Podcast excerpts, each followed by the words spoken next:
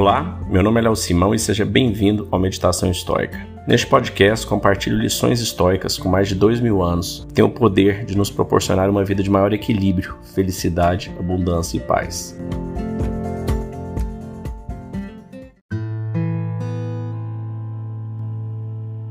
Hoje nós vamos ler aqui uma parte, um trecho do Manual de Epiteto, Epiteto ele foi um escravo romano, um dos três grandes filósofos, junto com Sêneca e Marco Aurélio. Interessante por ele ter sido escravo, inclusive o, o dono dele, né, quebrou a perna dele, forçando na época, estoicamente ali, né, avisando você vai quebrar, vai quebrar. Ele disse que a perna quebrou e ele simplesmente falou, eu avisei que ia quebrar, né.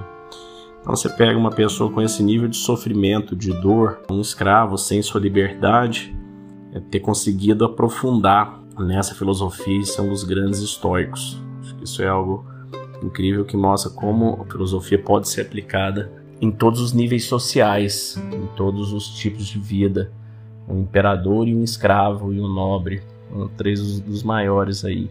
E Epiteto, assim como Sócrates, nada escreveu. Então tudo que chegou até nós veio através dos seus alunos que foram escrevendo esses ensinamentos, foram pegando essas ideias e colocando isso num papel. E o manual é essa amostra condensada de uma forma sucinta de tudo que o epiteto falou. Então vamos ao primeiro trecho. Entre as coisas que existem, há aquelas subordinadas a nós e as não subordinadas a nós. As subordinadas a nós são o pensamento, o impulso, o desejo, o evitar e, em síntese, todas as operações que executamos. As não subordinadas a nós são o corpo, os bens, a reputação, os cargos e, em síntese, tudo aquilo que não são operações que executamos. Some-se a isso que as que estão subordinadas a nós são naturalmente livres, desimpedidas, sem obstáculos, ao passo que as que não estão subordinadas a nós são frágeis, servis, sujeitas a impedimentos estranhas. Lembre-se-te que se consideras livres aquilo que é naturalmente servil e próprio de ti aquilo que é estranho a ti, te verás diante de obstáculos, sofrerás aflição, perturbação e incriminará os deuses e os seres humanos.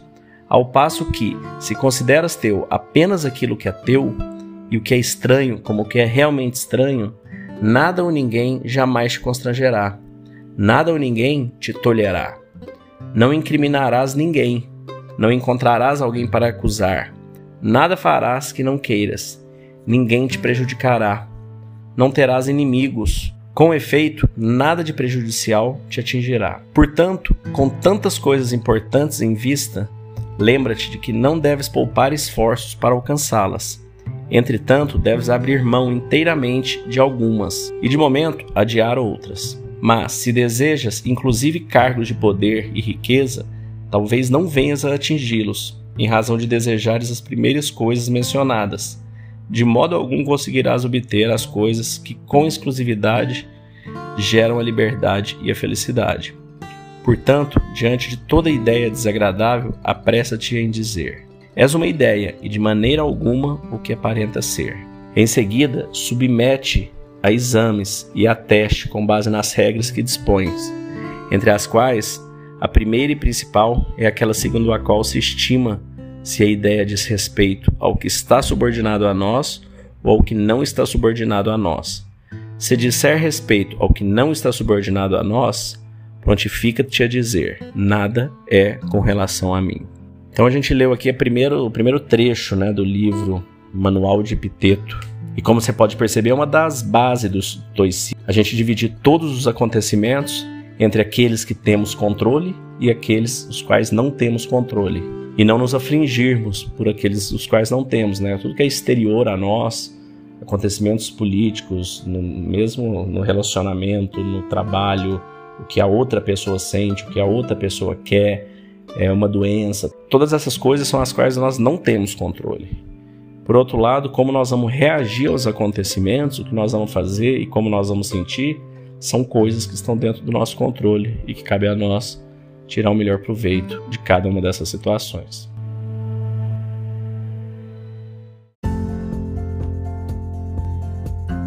Se você gostou desse podcast, deixe seu like, siga nosso canal e compartilhe. Alguém pode estar precisando escutar isto hoje. Seja você a pessoa a levar esta mensagem de força e resiliência. Pode mudar o dia e o destino de alguém.